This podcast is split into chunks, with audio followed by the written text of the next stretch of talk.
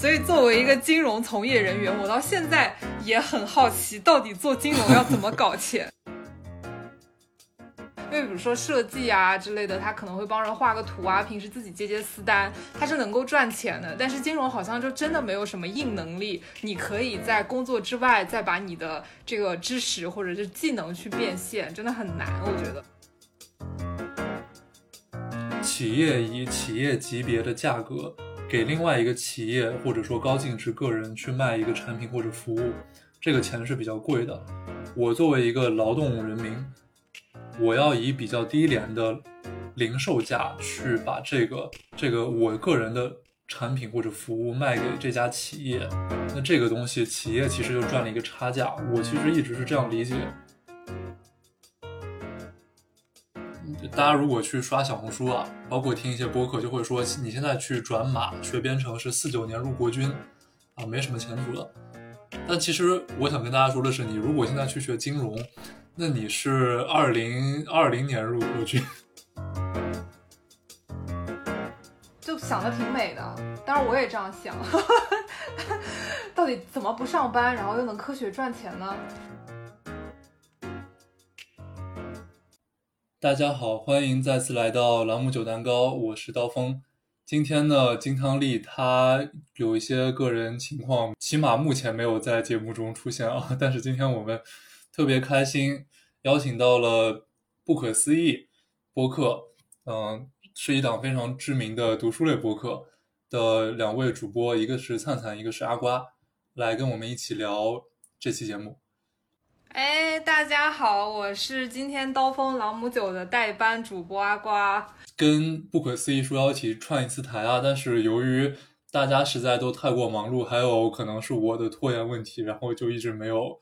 把这个事情给攒起来。嗯，但是呢，在他们俩的督促之下，大概在两个礼拜前、两三个礼拜前，他们跟我说了一本书，因为他们是一个读书类播客嘛，然后他们就说，呃，最近在读一本经济学的书，叫做《薛兆丰经济学讲义》，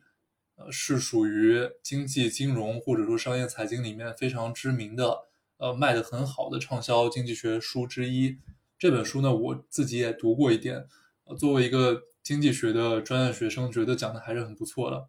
嗯，这本书也是我在大学时候就买入的，因为当时虽然说有经济学这门课程，但是实际上对于经济学这门学科，可能到从理论到实践应用还是会有很大的差距。当时就买了这本薛兆丰的经济学讲义，那个当时可是可出名的一本实用型经济入门学科类书了。我第一次知道这本书，其实是在电视节目上。我记得我看他的一个他当嘉宾的什么节目，然后他就口若悬河。我觉得这个人是讲话比较厉害啊，口才比较好啊。这位薛老师，然后他在回答一些可能综艺节目或者什么竞技益智类节目的问题的时候，就顺带把自己的书也宣传了，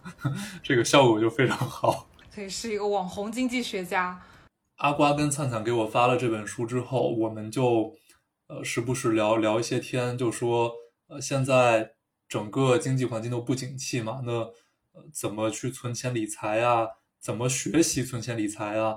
如果真的要自己去炒股或者说买基金，应该买什么呀？怎么判断呀？怎么去选股选基金啊？等等等等好多话题。然后呢，我们还特别关注。有那么几个大家可能都会关注的啊，一个是如果你不上班了，呃，比如说是你被裁员了，或者你就裸辞了啊，你看老板不顺眼，或者他看你不顺眼，两者选一个，嗯，那你怎么赚钱呢？另外就是，如果大家想去做一些副业也好，或者说开辟一些小型的创业点子也好，应该怎么培养自己的竞争力？这些话题在我们的听友群里面，各自的听友群里面也获得了很热烈的反响。对，因为在准备这期节目之前，我们其实有想过，就我们怎么去以薛兆丰的经济学这本，其实是我觉得是我们对刀锋朗姆酒的一次敲门砖，一个橙色的敲门砖。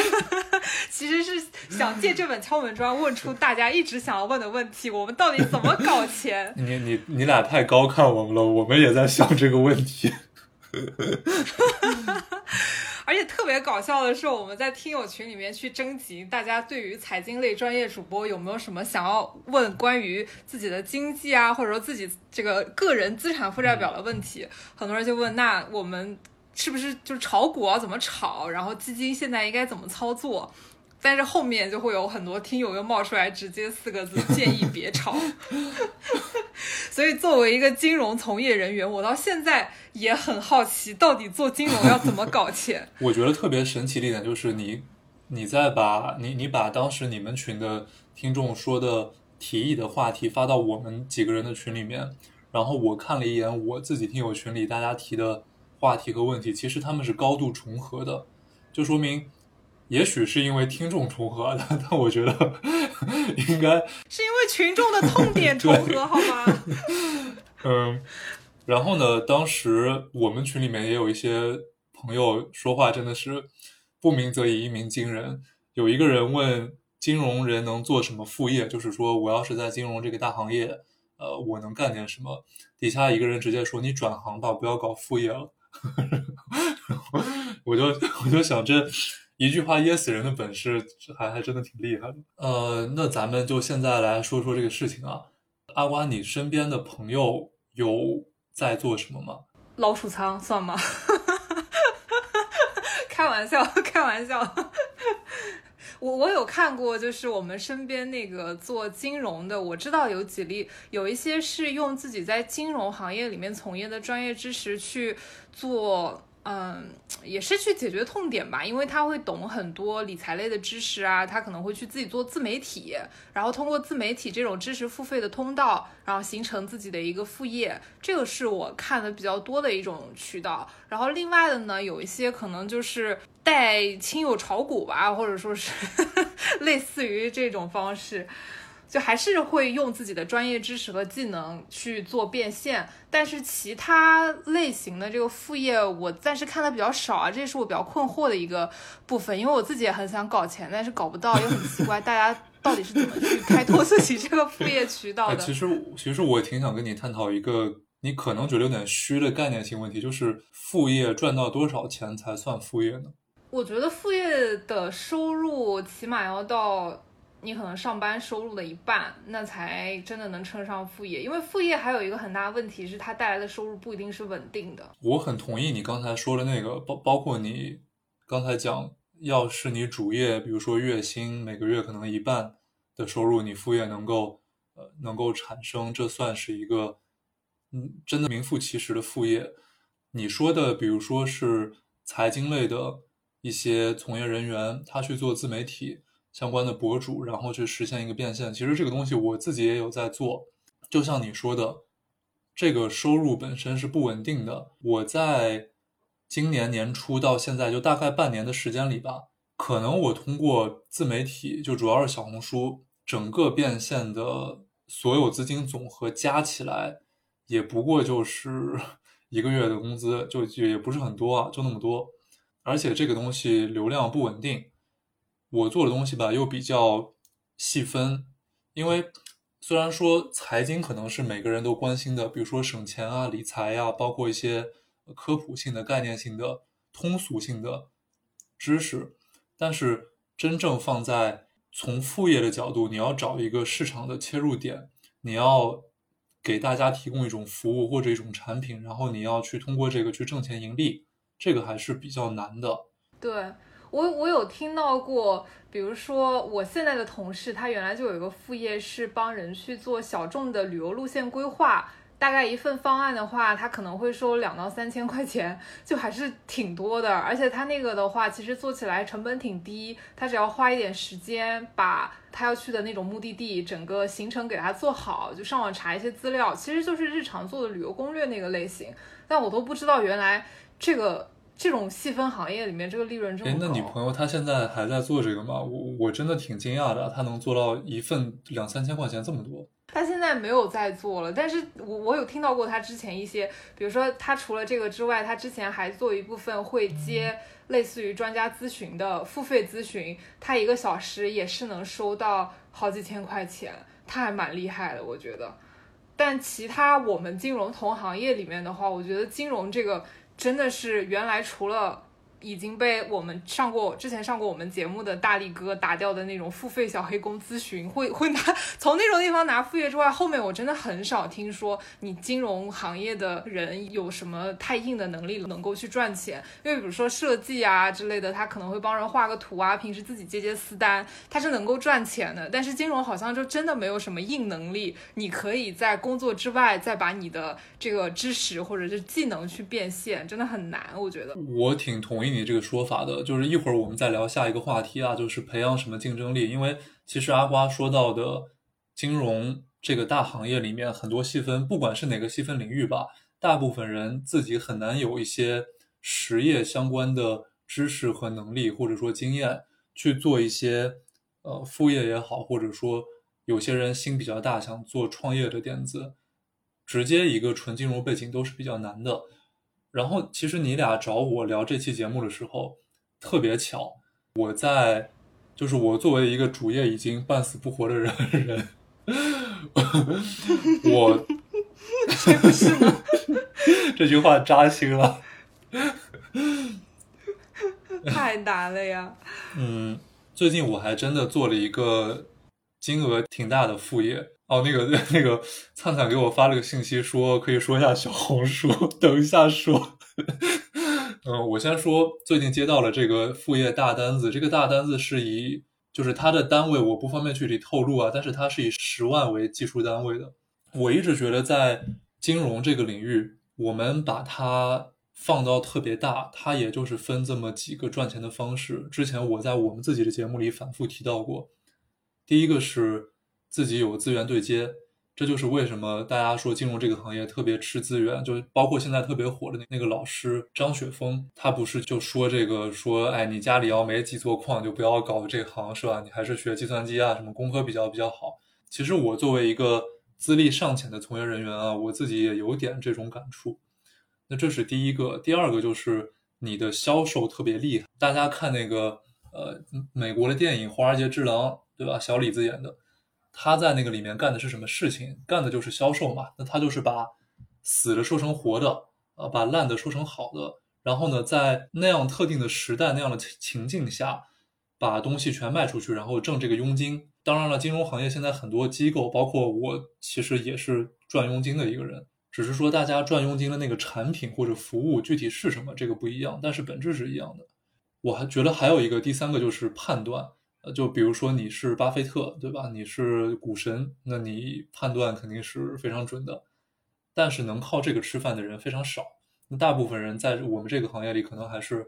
就是拿命换钱也好啊，你你去销售啊，对接资源呀，什么这些东西，呃，我觉得会多一点。所以刀锋，你会同意说人是赚不到自己认知之外的钱这句话吗？嗯，哎，我其实第一次听这句话，我觉得还挺有意思的。怎么说？你这样一说，我乍一听好像觉得真的挺有道理的。因为如果我都不知道一个事情能是能赚钱的，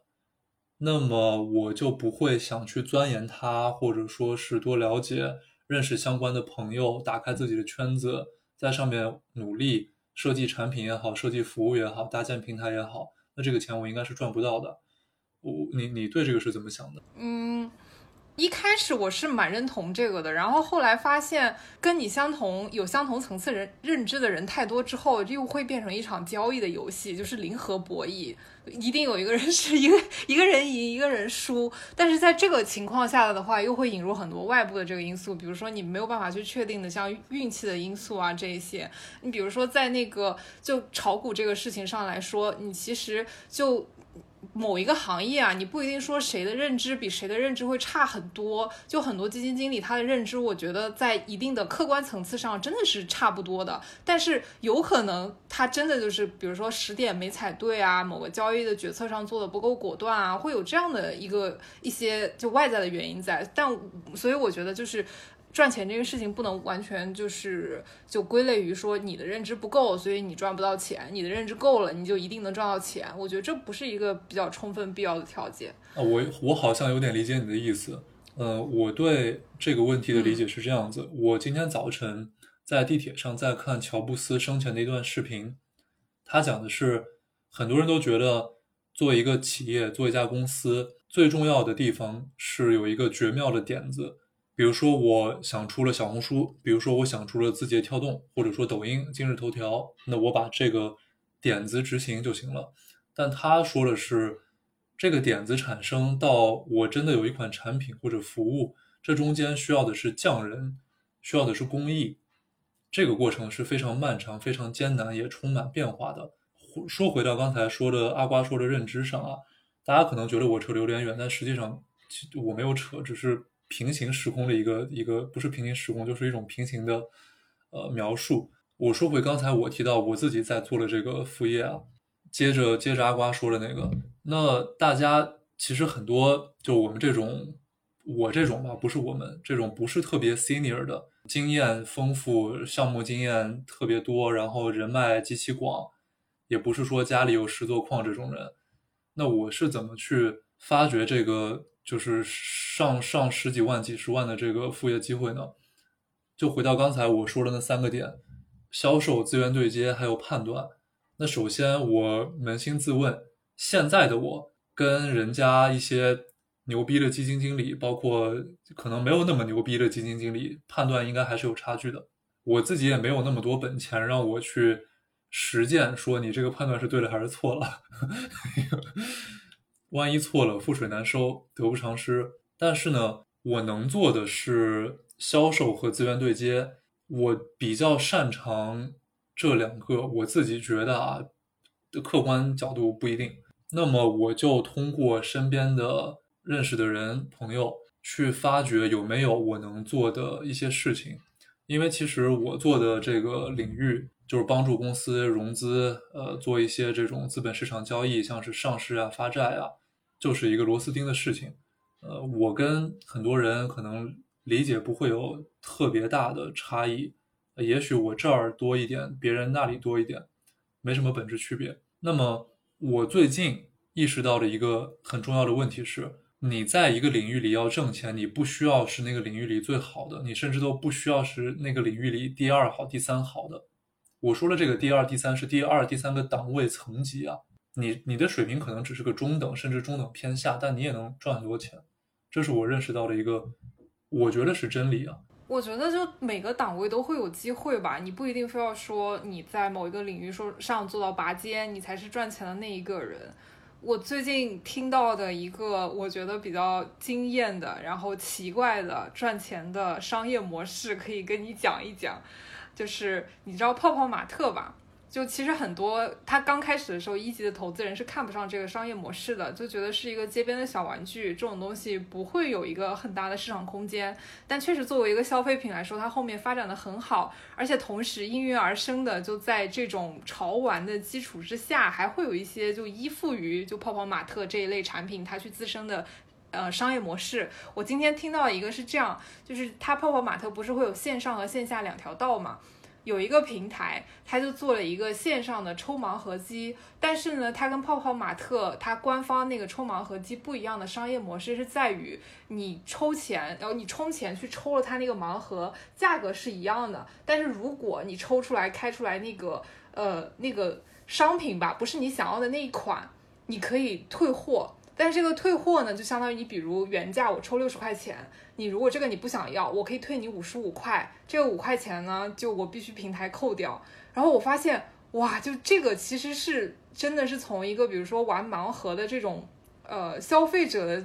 出发点，他去考虑这个问题，就确实我们抽盲盒的时候会有这种，比如抽重了，或者这个款式里面这款我不喜欢，但是我确实又很想抽到另外一个，那我就可以就控制我的损失。那对于平台来说的话，它相当于是无风险套利了五块钱，然后我就觉得哇，这个商业模式好棒哦，我就怎么没有想到这个问题？那你说的这个真的挺厉害的，就是他在关注这个公司、关注这个领域的时候想到这个模式，然后把它真的放出来做。那既然这么多人喜欢泡泡玛特，每次我在北京很多商场里那个泡泡玛特店都是人一直是满的嘛，或者总有人在那边逛，那这个平台多少肯定是挣钱的。对，这个潮玩很挣钱，这个是毋庸置疑的。但是它下面滋生起来各种玩法，我觉得这个是，就是反而是我们这种一直上班的，有时候觉得好像干金融、干投资挺挺那个啥的，分析自己有一套逻辑，但是反而这种 很很奇淫巧技的这个这种商业模式自己就想不出来。嗯，我特别同意你刚才说的这个行业的痛点。我觉得不只是金融行业，像身边一些搞咨询的。管理咨询、战略咨询那些也很高大上嘛，对吧？什么麦肯锡啊、BCG 啊这些人，分析起来那比搞金融的还头头是道。但你真的？对呀，你知道我原来待过一家公司，他请了反正四大咨询嘛，我就不说哪一家了，就国外那个四大咨询过来帮忙做了一个整体公集团的这个框架咨询、管理咨询。咨询的目的呢，是在于说我公司要怎么去做呃降本。降本运营，然后让公司整个体系运营的更有效率。他过来之后，大概花了四百万把那个 case，然后做了以后提出来一条整改的建议，是说把每个员工的差补从一百块钱降到五十块钱。我就我就好气呀！这个这个四百，而且还找了一堆清华北大的那种。我觉得这个这个四百万，你真的，我只要十分之一的钱，我也给你出这个建议。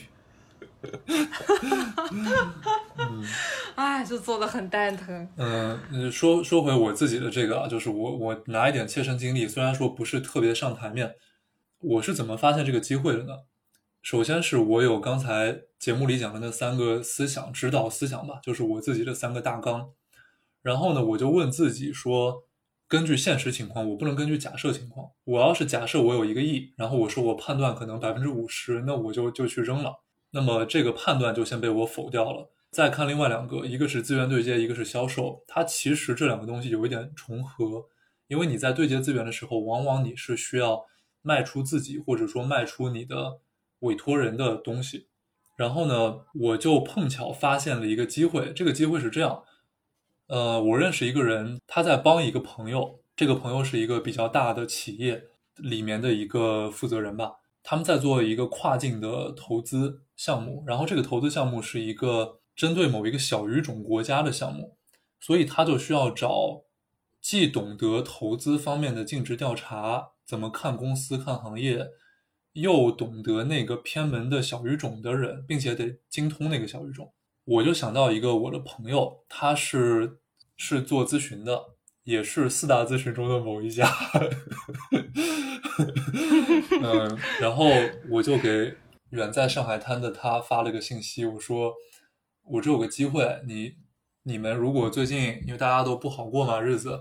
你能挣点外快，你做个翻译啊什么的你就去做一做。那两个人一聊，发现这个事情比我想的要大得多。他不仅是个翻译，他需要去帮助这个企业去做相关的。尽职调查的一些核实，还有资料挖掘工作，呃，其实跟很多金融的搞金融的人，还有搞咨询的人干的事情非常像。然后我就说，我说那要不我我找几个人干这个事情呗，反正都认识嘛。那我就找我这个朋友，呃，他去，他非常给力，马上就组了一个团队，然后呢，大家就开了个会。聊了一下，说这个事情大概交易规模在多少，我们大概能收多少钱？这个钱也不是那么多，但是分几个人，大家交交房租总是够的。嗯，那还挺棒的。嗯，这次就是他们其实款项还没有打打完全，因为我们刚开始做，但是这次确实我也很开心能拿到这个这个项目吧，也多亏了我这个。嗯，确实是认知和能力变现。其实你真的说是我认知吗？我不是很确定。呃，你说我能力多强？其实主要是靠人家的能力。我做的只是说把去去多了解了一些可能大家会一扫而过的信息，然后我去对接了一点资源。但是这样简单的事情，它产生的效益可能比一些所谓技术性复杂的事情能产生的效益更高。不管对于个人还是集体来说，那。回到我们一开始说的话题，做副业怎么做？嗯，怎么赚这个钱？我觉得刚才我们聊的这些是一个好的开头吧。我也没有赚到通过副业，就是说直接财务自由嘛，所以也也没有办法跟大家说太多。呃，但是通过这个东西，这次机会就是打开了，凡事万事开头难嘛，打开第一次，我觉得可能还会有第二、第三次，然后有一帮想去做事的朋友在一起，你再去接项目就不是什么难事了，我是这么觉得的。那你这个还是挺正统的那种，就是跟自己本职工作比较相关的这种副业。那我我反正是听过很多，就是那种歪七八扭的，然后就搞了一个什么事情就财富自由了，就是上班之外啊，很多是那种类似于炒币。还听过一个是，我我干嘛要讲？我觉得肯定不太具有复制性啊。有一个是他去了一家呃那种数字货币的交易平台，然后那个数字货币的交易平台呢不是。那个比特币啊，是其他的数字货货币的交易平台，而且我当时那个朋友他进去的话，他看那个公司还比较像骗子公司的，就你完全不知道他在做什么，而且他数字货币这种，你真的有时候看起来他就很像是就不合规的一个一个东西，你也不明白它创造的价值在哪里，但是呢。他觉得，就是在他认知里面，这个东西是没有价值的，所以他离开了。后来呢，跟他一起进去那个实习生，就待过了两年嘛，他知道那个人就通过这个平台赚了两万。我靠！我就听过无数个这种故事，你知道吗？就听每天听一个别人暴富的小故事。嗯，我觉得币圈就其其实有一个事情，我从来我很少跟人讲，就是我在币圈里短暂的待过很短时间。这个事情我基本上没跟几个人讲过，是因为你正好说到了，然后我们聊到这个话题。我当时在一个在币圈比较知名的交易所，然后呢，我也听到一些那个交易员们或者说程序员、后台程序员们在那里坐着收钱，因为交易所世界上就那么多。然后呢，他们其实搞的真的都是不法交易，只是因为他们的法域公司实体设在中国之外。一些那种避税天堂也好，然后法治比较弱的国家也好，他们去挣这个手续费，然后呢就就赚很多。还有一些人呢是通过那个平台自己去搞一些有的没的，就可能就是薅公司羊毛，然后薅到可能大几百上千万，自己就就辞职就跑了，也也有这样的。然后也有呢被警察抓了蹲监狱的，这个真这个真的有，包括我在。那个地方短短的那么一点点时间之内啊，我碰到过两次警察去抄袭办公室、抄办公室，太刺激了吧！有一次是 这什么事？有有一次是那天我迟到了，因为我觉得这个地方就是待不久嘛。其实去了也是因为没啥办法，就先先去待一下。然后呢，我迟到了，路上我一个同事就跟我说：“你别来了。”我说：“为什么？”不要去，他说警察在，我说啊，他说 HR 跟跟我们发信息，说是大家把所有电脑都带走，个人物品你们随便，但是呢，接下来两个礼拜都不要来公司。完了，我就觉得 一些很魔幻的事情啊，就是币圈还是个。至今仍是一个鱼龙混杂的地方，然后一夜暴富的神话仍然有，比以前可能稍微少一点。它的法律风险越来越大，但是大家如果真的有一些门道，他你想进去捞个狠钱，还是有机会的。风险很大，不建议，不建议。其实有一个我我一个朋友，就是我们另外一个主播金汤力的朋友吧，他是做那个。应该是得物吧，得物 A P P 是炒鞋的二手鞋，他自己做了有几年了，然后做的还不错，基本上跟他的主业收入能持平，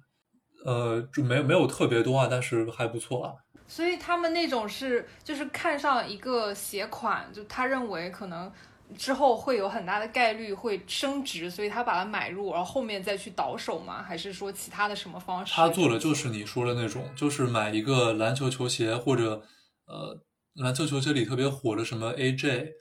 嗯，什么耐克呀啥的，就那种所谓的潮人球鞋。我自己是没那个审美啊，觉得自己会自己觉得会升值的鞋，然后可能放一放在那个平台上再去拍，然后别人再其实就是赚个差价。那这个就是吃一个对于市场的理解嘛，也没有什么别的东西。然后我们的听友有一个也提出，我觉得他那个问题真的很很直击灵魂啊。他说不上班科学赚钱指南，就想的挺美的。当然我也这样想，到底怎么不上班，然后又能科学赚钱呢？这这这里我提一个我认为是对的的思路啊，就是很多人都觉得我在找到不上班赚钱的方式之前，我必须一直上着班。然后很多人都觉得说这个叉叉叉班我实在上不下去了，是吧？但是呢，大家又没有决心和勇气，或者说现实条件确实不允许你马上辞职，先去尝试一些。你觉得自己擅长的、喜欢的，或者可能挣钱的方式方法，但也许呢，你那样做了，你发现你也饿不死。那比如说，有一个人他一个月挣个一万块钱，然后呢，到手就是个几千来块钱。你的副业，当你给予他足够的精力、时间和关注度以及思考量，说不定你辞职两个月之后，马上就能赚到基本跟你。税后几千块钱到手，差不多的收入了。我其实是这样认为的。但是现在，就是虽然说有一股数字游民的风潮啊，就是大家可以去做那个自由职业嘛。但是实际上，嗯，从我们跟一些就消费品类啊，或者说看经济数据也好。就整个，其实在这个方面的机会是下滑的。当然，不论在什么样的经济情况下，肯定都是有能人能赚到钱的。但确实，这样的机会是在整个大环境下滑的情况下会越来越少。所以我也很好奇嘛，然后现在大家都是想说，在自己稳定的这个工作外面再创造一份额外的收入。那原先的话，我是觉得说，那肯定炒股和一个合理的资产配置是肯定最可靠的这个方式，就不一定说一定能赚钱吧，但是起码把这个机会这个赛道先抢占下面下来了。然后有一些听友也会比较。呃，感兴趣就说有没有什么靠谱的入门书籍啊，可以推荐一下。但我自己现在因为这两年炒股的话炒的也挺差的，我已经不敢给大家推荐什么 推荐什么入门书籍了。我发现看啥书都没用啊。哎，那你除了炒股、资产配置，你还想过别的什么法子没啊？就是不上班时候赚钱的。我想卖翡翠。我听过很多离谱的，但是你其实本质上一还原的话，都是你要么去卖资源，对吧？你要么去去卖这个实物，这这东西其实就低买高卖嘛，或者说做一个资源的嫁接。资源的嫁接其实本质上我觉得也是卖东西。那这个卖东西的话，你还原一下，你就想一下你有什么东西可以卖喽。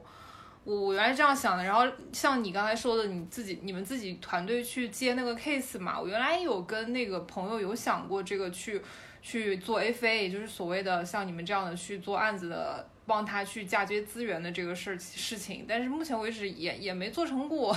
然后就觉得副业这块确实是开展起来特别困难。但我有听过就比较离谱的，我反而会觉得说像大学生这个年龄段，他们会有一些很奇思妙想的这个这个方式，而且他们很多就对于风险的容忍度特别高，所以他想法上会特别的怪。比如说，我听过一个，就是他做代购，但是呢，他那个很不好，大家不要学啊。他做代购呢，做的很大，他是真假掺着卖的，真假掺着卖呢，他能真到什么地步？他在他的宿舍里面买了，就像法国的那种，就直接买了个玻璃柜嘛，然后。到时候你去买的时候，我会直播给我的客户看，就说，哎，我现在帮你在这个柜台拿什么什么什么东西了。然后呢，他会有另外一个舍友，就穿着西服，然后戴着手套，把他要的那个产品拿出来，就整个过程就全程是直播给客户看的。但是实际上发生的场景都在他的宿舍里面。他就通过这样真假掺着卖的方式，比如说有些客户他到手之后，他是会发现你这个东西有问题，然后就会来跟他 battle 嘛。他就会说：“哎呀，这个肯定是海关把它换了，反正他一定会甩锅在中间某个流程的环节。然后呢，就会跟说：那这样吧，我觉得发生这种事情我也不想，我把钱退给你，或者我再给你补发一个货。他就通过这种方式混着呢，其实是赚了一笔不小的钱。但是最后呢，还是 因为卖假货，然后被一个很较真的人一直追，然后又把他打掉了。因为原来很多人，你可能说我给你赔个钱的话，我这个事儿我就这么算了嘛。他也做了，还有一段时间，所以。”他们那种我这种方式我也听过，还有的是就像大学生，他又帮人去代订那种高档的酒店，然后包括也帮一些人去刷那个酒店星级卡保级。像万豪他们会员不是你每年大概要住满多少个 stay，你才能够保证他的大使待遇嘛？但是你可能没有那么多钱，你真的去住，或者你有你真的有时间去住满这么多 stay，那么他就会在有一些地方就以比较便宜的这个金额，比如说两百块钱一晚，这这里的万豪，我就帮你这个 stay 刷进去。但是这个积分呢，可以到你的卡上，就这样的防贩子嘛，他们会有很多乱七八糟的这种副业方式，完全是我在生活中连想我都想不到的，我就会觉得说，哇，大家为什么都有这么多赚钱的好方法？嗯，我我在想，就是你你说自己没有想到，可能我虽然没有了解那么多啊，不一定是因为你自己的认知什么的有问题，可能是不是会，也许有一个原因是你。没有说急迫到那个程度，让你去非要想这些事情，打破头皮你就得想出来不可。也有这个原因在，所以才一直就是每天都只是说，哎呀，我还能搞点什么赚赚钱啊。但是实际上在这方面也并没有急迫的说一直去思考思考思考，我一定要做点什么来赚点钱。我自己想这个比较多，其实是因为我在之前在我们自己节目里也讲过啊，我我第一份工作。就被裁员了，然后呢，还是在美国，那找工作的难度非常高，还是疫情期间。然后呢，我后来刚回国，也是在这种，是在是在币圈嘛，就是就是鱼龙混杂。然后我知道也待不久。呃，现在在的地方呢，我觉得虽然它成不了，因为人家人家背靠着国家，对吧？但是呢，我觉得我的团队要成的还是没问题的。对我，我觉得我是真的 不说了。然后，嗯，在过去的一年多里面，我真的拼命的想，就是我每我几乎每天都想，或者隔一天我就要想，我就想我怎么能自己赚钱，我不要依附大平台。然后我也不是高薪打工人，我也确实不是啊，我也不是身边什么大基金、什么大大的这个那个的，我就我就想嘛，我能干什么？然后我就拿了一个小本子，就是那种记日记的，写了一些条，就是一我能干什么什么什么，或者说我觉得这个应该可以，然后二可能我能开个什么什么什么，呃三什么我然然后这样写了十几条，十几条里面我觉得。可能有一半是我仔细再一想，就确实做不了，或者说花太多时间了。我现在的能力水平和知识水平还没有办法马上开始做，也许准备期比较久。那还剩一半呢？我觉得我都能做，只是说做成啥样子。然后这里面又有那么一两个是我很确定我能做的，只是说要花费比较多的努力。但什么事情？不用人努力呢，都要努力的嘛。大家又不是含着金汤匙出生的。我从去年底开始，就先在一个呃国外的这种呃自由兼职网站上去去做一些，也是跟本行相关的。那为啥做老外的网站？因为老外钱好挣。说说实在，我自己觉得是比那个国内钱好挣，因为人们实在太精了。呃，你跟一个。这个民营企业小老板，你聊个什么？人家精的跟什么似的。老外这方面，你说什么也好，但他钱是好挣。然后一开始呢，就去挣一点这种小单子的钱，就可能一一笔钱是个一千多、两千多人民币啊，呃，几千块钱。这已经很多了。但但但是，就像你一开始说的，它的频率不是那么稳定。嗯，我可能在。去年十二月到今年二月接了四单，三四三四单吧，四单左右。我每次都会让那些客户给我留评分，然后呢，我就发现，虽然说我在那个网站上只有几个评分都是五星好评啊，但是不知道为什么，真的有人，而且是大客户，相对来说啊，这个是就来找我，然后我算了算，这单可能能挣个几万块钱，我就跟他协商，然后也是。有那种电子的简易版合同，花挺多时间的。我周末包括平时晚上，我也什么都不干，我就做这些事情。呃，然后呢，我那是第一次感觉到，我要挣个什么，也真的能在这些地方挣，而且比我自己平时挣的钱还多一点，呃，但是就是稳定性是个比较大的隐患。然后呢，当时我做完那一单是大概今年三四月份，嗯，我就又想到一个问题，就是想想明白那个之后，我就能够做刚才跟大家说的那个，呃，通过中间人接了这么一单。我如果以一个个人的零售价去卖我的服务或者产品，我就永远卖不过以企业打包价去卖产品或者服务的公司。或者说是实体上班这个事情，就是企业以企业级别的价格给另外一个企业或者说高净值个人去卖一个产品或者服务，这个钱是比较贵的。我作为一个劳动人民，我要以比较低廉的零售价去把这个这个我个人的产品或者服务卖给这家企业，那这个东西企业其实就赚了一个差价。我其实一直是这样理解。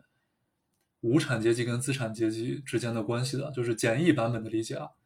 所以我在那个小语种那个项目上面就非常坚定一个事情，呃，我要把这个团队包装成一个企业级的价格卖给那个企业那个那个需求的客户，而不能说是我们零零散散几个人，因为一一旦对方觉得我们是人，那他。在脑子里就会把价格压下去，但是如果我跟他说我们是个企业，它的价格自然而然就就会卖上去。我觉得这个东西可能会帮助大家赚到一点钱，如果有相应机会的话。我最近两年，嗯，就是对于这个财富累积的一个认知哦，比较大的一个变化是我发现，嗯，就是以以一个人的这个时间或者说他的技能去卖钱的话是。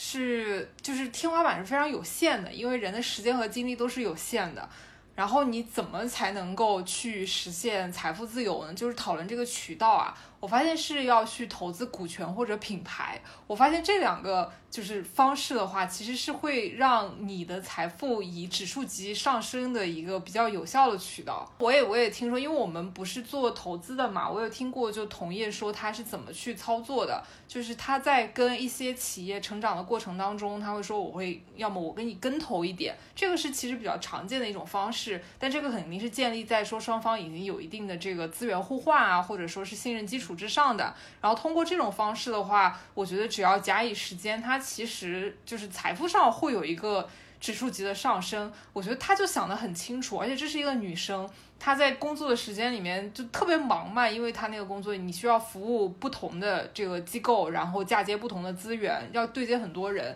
但她通过这种很忙很忙的方式的话，可能在前面工作的七八年的时间里面，到现在她是已经可以拥有一些就是别人没有的资源，然后别人没有的股权和品牌类的资产。然后这个的话是我我个人会觉得比较好的一种方式啊。当然像你那种的话，其实也是因为到后面你开始从个人往这个企业型的方向去转变的话，慢慢你自己的品牌也会做出来。其实也是通往这种财富自由的一个路径方式之一。我觉得在这这个对于我现在的这个思想的转变转变是挺大的，所以我也一直在想说这方面有没有自己能够去谋划的一个渠道，但目前还没有想到。其实你你说完，我挺羡慕你这个朋友，因为我觉得他。就首先，我觉得拥有品牌、拥有股权资产是最好的方式啊。但是我现在苦于一个问题，就是 你让我拿那个本金，可能我都够呛。那我我身边其实知道一点，也许有机会能投的，但是人家那个量级，我就望而却步了。会，他会去看一些比较早期的嘛？那那样子的话，你投入进去，就企业的项目方、创始人，他也会很 value 你这个人的付出，他也会跟你在企业发展的过程中建立比较深厚的这种合作情谊。信任基础很好的话，你陪着他成长，然后，但是这个也是依靠于你个人主观的判断。你要觉得这个项目很好，这个创始团队很好，当然后面你可能会遇到很多你原先没有预期到的问题，但是确实是一个我觉得特别好的方式。他我觉得在他的从业生涯里面，对于自己。后期的这个资产积累，然后包括职业路径的或者说事业的这个规划版图，我就觉得特别清楚。我真的很少见这种就跟跟我们差不多同龄的，然后把自己的整个职业路径划分的这么清楚的聪明人，就确实有很多学习的地方吧。然后很多像我这种他就是我们身边的，包括说我我很多亲近的朋友啊，其实也想搞副业，但是目前还在一种我到底能干啥呢？就是 这种冒那个那个无头苍蝇的阶段。哎，我挺佩服你这个朋友的。我觉得很多人除了这方面，在主业上可能还没有想想想定，说这辈子或者可能往后十几年、几十年里，我到底要做什么。这个问题也许直到很多人工作了好多年，他才慢慢能够想清楚。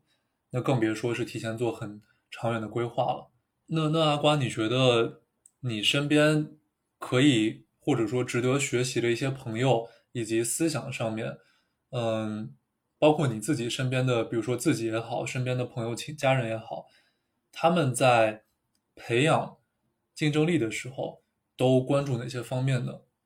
我觉得到。呃，我身边的这个，包括我自己的案例看下来啊，就是它竞争力这一块的话，其实到我们现在已经是开始可以梳理自己个人特质的阶段了。就是你梳理了自己的个人特质，你觉得有哪几个长处，你是可以去发挥的，或者是跟其他一些你身边的资源啊之类的，可以去做一个嫁接的，就可以赶紧用起来了。因为你现在说再去。把一个短板的资源，或者说呃短板的这个能力，或者你不太擅长的这个竞争力啊，你再去培养，其实是已经要花费成本很高的，有可能这个投入产出比不成正比的时候了。所以现在应该是你去嫁嫁接的时候了。所以，我我觉得第一步就是开始你要自己去捋一下你认为的特质。像你之前刚才说，你有花一年时间去想一下，你真的用力想。做什么可以挣钱？把你能做的事情，你想得到的一件一件列在纸上，然后一件一件的去看。我觉得这个其实是一个嗯比较好的方式。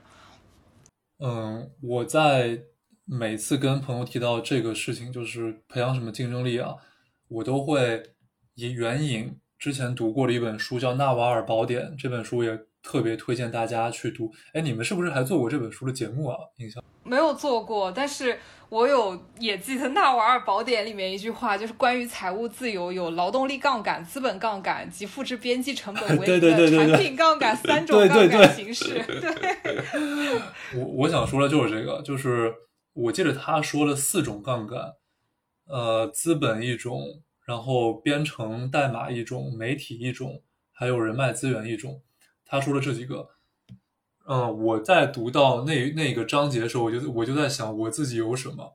呃，首先资源、人脉还有资本这两个都够呛，然后我就先 先退出了。然后呢，又看了看媒体，那个时候我做的播客，就我们台只有可能一百个听众吧，在小宇宙里面。嗯，而且那个时候我们已经做了半年了，我们半年只有一百个听众左右。然后，然后呢？还有一个就是编程。大家可能现在觉得，大家如果去刷小红书啊，包括听一些播客，就会说你现在去转码学编程是四九年入国军啊，没什么前途了。但其实我想跟大家说的是，你如果现在去学金融，那你是二零二零年入国军，就 更更没什么用。对他，他更没什么用。然后像阿瓜一开始说的，这个行业里面很多人学的是或者说做的东西是一些形而上的。我们从小到大就学一句话，叫做“经济基础决定上层建筑”。我回顾自己做的关于研究生专业，就是我研究生是从本科的理科跨到了商科，而且是这种公司金融类。然后当时摆在我面前的另外一些路子，就比如说是这个计算机转码，然后金融工程这种这种偏码的一些东西，我当时就觉得说，哎，这个东西，呃，其实就是个个人选择嘛，没有说一定对一定错。但是可能是因为我自己经历实在是被打击的太厉害了，我的感受就是，我比如说想去做资产配置，也许我，你给我很多钱，我一去做真的很厉害，但问题就是我没有那个钱，呃，就像。查理芒格，巴菲特那个搭档说的，他一开始做律师，也是在一个律所上班，然后呢，自己的副业是倒腾房地产，从小的房地产开始倒腾，先是出租房子，然后到这个倒倒房子、炒房。他说那个一百万是他挣过最难的一百万。查理芒格的访谈里是这么说的，他挣到那个钱的时候，我记得已经是三十五六岁了，他才开始去做投资理财。嗯，所以说大家也不要慌啊，就是人家一代宗师都那么晚才开始，各位说不定好日子还在后头呢。他说的话其实就是我们在做上层建筑的事情之前，得先有经济基础。我这个话其实是说给自己听的，因为我发现当我学了、想了很多形而上的上层建筑的事情之后，我的经济基础还没有。强大到我能够天天去搞那些事情，那么我的问题就变成了怎么先去夯实经济基础。然后呢，我现在个人的看法是，偏实业类的专业和工作更容易让你去夯实经济基础，除非你是呃金融也好、咨询也好这些行业里面，其实是一小撮的薪资很高的打工人。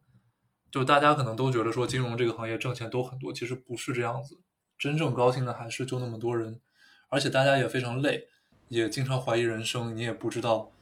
到底做这个是干什么。其实真的说回培养什么竞争力，就是想跟大家说，你去学一些偏实业类的东西。嗯，不要天天在你还没几个钱的时候就在那儿读投资理财的书。你跟我说你只有五千块钱，你想投资致富，那不可能啊。你你去加个一百倍、一千倍杠杆，假设这个开户的地方真的让你加一千倍，你稍微跌几个点你就受不了了，你就得去申请个人破产去了。你别说是挣多少钱了。然后说回一开始阿瓜说的那个，呃，靠门的、靠谱的一些入门书籍啊，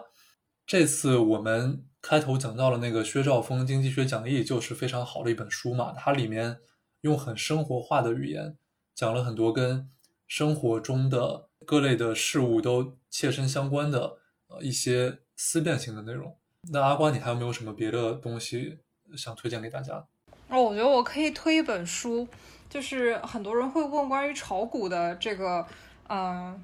这个话题嘛，就是入门的书籍。我推的那本书，我我读起来，因为我其实炒股也不是偏这种就看 K 线和技术路线路类型的。然后我想推荐给大家，其实是有一本那个现在是他是海应该是海通的宏观首席荀玉根他写的讲策略少即是多那本书的话，因为我以前看宏观类的研报其实很费劲，因为它的语言体系感觉完全是另外一套中文，每一个字你都看得懂，但是你去解读的时候就觉得特别费劲。他那本书荀玉根讲策略呢，他会跟你说。就特其实挺白话的一本策略书，他会跟你讲就怎么去看一些比较宏观的指标，比如说 PPI 啊、CPI 啊这一类，然后他们怎么变动的时候，可能会对股市从历史的这个股市的表现才表现来看，会接下来它会有一个什么样的走势。然后这本书我是真的一边拿着笔记笔记，然后一边可能折折那页折折这页去看的。就如果说真的是自己想操作去看股市，然后对于这种宏观大环境下面，这个资产配置又感兴趣的话，其实可以看一下这本《荀彧根讲策略少即是多》。然后，如果只是说想要，呃，对于经济类型啊，就整个经济学的概念啊，或者金融学的概念有一个基础的理解的话，其实薛兆丰。经济学讲义真的是一个不错的读物，因为它就是用一些你生活里面常见的，就是生活的例子吧，去带你去了解一些经济学的这个理论知识。但如果你已经有一定的理论知识的话，你又可以再进阶一步去看看这一类的策略书籍。这个是针对于炒股，如果是多类型的资产配置的话，一般人应该也用不到了，没有这么多钱要配置吧？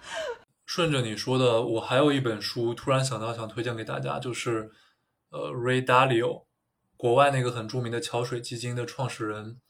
他的一本书叫做《债务危机》，或还是债务周期来着。呃，这本书的内容是讲过去几十年甚至上百年里面各个国家的金融危机，还有一些债务杠杆过高的国家，他是怎么去解决这些经济难题的。嗯，他书里说的内容其实很多方面都。跟今天的一些国家非常像，然后呢，他在里面讨论的内容，说实在的，有一点专业性强了，嗯，所以不是说每适用于每一位听众，但如果大家是，比如说是经济学或者金融学相关的从业人员和学生，那感兴趣是可以拿来看看的。它不仅对，如果大家有钱就去做资产配置，如果没钱。可能你想想怎么省钱，或者说你想在这个节骨眼下去做一些呃实业，做一些副业，它都是一个很好的指导性的东西，看看没坏处的。好的，那我们也差不多可以结尾啦。谢谢大家，今天这期节目就到这里啦。嗯，大家可以在微博搜索“不可思议 Bookish 播客”，在首页找到参呃，在首页找到加入我们听友群的方式。同时呢，也可以在小宇宙、蜻蜓 FM、荔枝、苹果 Podcast 等等，呃，主流的利主流的音频平台找到我们并订阅我们。欢迎到听友群来找我们玩哦。今天呢，也谢谢大家收听我们的节目，欢迎大家继续支持朗姆酒蛋糕。大家可以在苹果播客以及小宇宙，嗯，我们就推荐这两个了，别的东西我们不抱很大希望了。这两个平台上收听我们的节目，然后，呃，同时也欢迎大家去收听《不可思议》啊，这档非常非常给力，呃，内容质量非常高的节目。今天也谢谢阿瓜。还有灿灿来做客，呃，也不是做客了，就是串台嘛。大家一起很开心的聊这个，呃，怎么搞钱、搞副业这个话题。好，非常开心，今天做了刀锋朗姆酒一日主播。那今天就到这里，我们下期再见，拜拜。好，拜拜。